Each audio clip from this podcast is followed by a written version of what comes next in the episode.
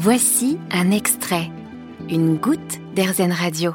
C'est dans la vallée des Belles-Villes en Savoie que nous rencontrons Kléber Sylvestre, un apiculteur engagé pour préserver l'abeille noire de Savoie, une espèce typique de la région et très résistante aux conditions alpines.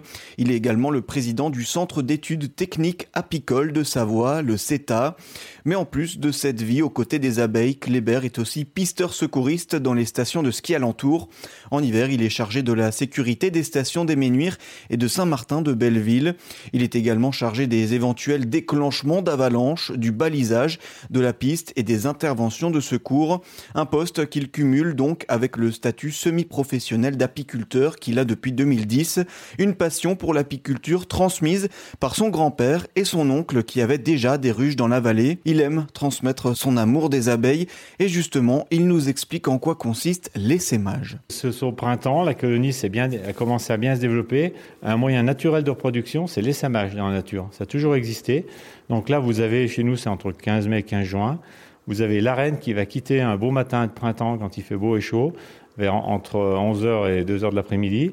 Elle va quitter sa ruche avec la moitié de la population. Elle va aller se poser dans un arbre, souvent c'est ce qu'on aperçoit, poser sur un arbre, et c'est-à-dire qu'elle va chercher une nouvelle maison, une nouvelle ruche.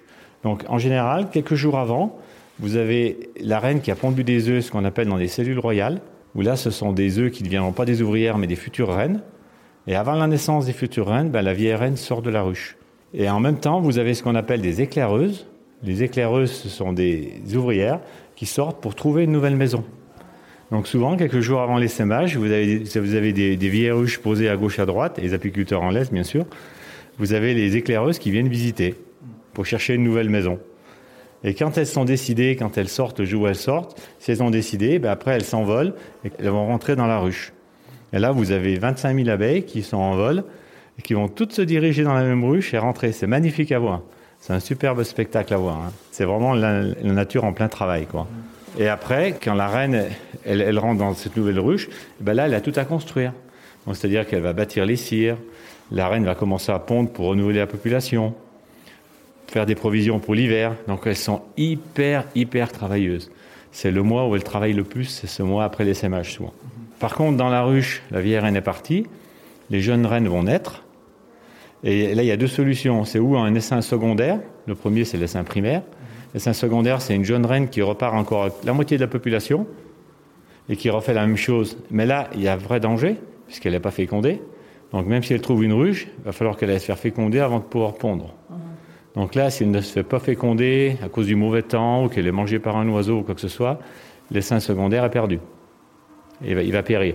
Donc en général, le taux de survie des essaims primaires, c'est 80%, et secondaire, c'est plutôt 30%, le, taux de survie. Et, dans la ruche qui reste, ben, il y, a, une reine qui naît. Alors, où elle se bat avec les autres, ou elle reste seule à mettre à bord, elle va se faire féconder, et après, elle recommence à pondre. C'est pour ça que, quelquefois, il y en a plusieurs, et que les ruches, et que les ouvrières aiment bien en garder une sous le coude, des fois, si elles peuvent. Hein. Parce que si jamais ça ça marche pas la première, que ça soit pas tout perdu. Et c'est là que l'apiculteur peut intervenir. Si quand la vieille reine est partie, que la nouvelle reine, vous voyez qu'elle ne pond pas au bout de deux, trois semaines, eh ben, vous pouvez lui redonner des cadres de couvain pour refaire une reine, par exemple, pour pas que la ruche périsse. Parce qu'autrement, elle va, elle va périr parce qu'il n'y aura plus de nouvelles abeilles qui vont naître ne pourra plus continuer à exister. Voilà. Kléber Sylvestre est aussi accompagnateur en montagne et propose de faire découvrir la vallée, une vallée qu'il connaît par cœur ayant grandi ici. Il la parcourt depuis tout petit et depuis il est également devenu adjoint au maire, un quotidien chargé mais toujours tourné vers la montagne car depuis tout petit il est bluffé par sa beauté et elle lui apporte énormément de sérénité.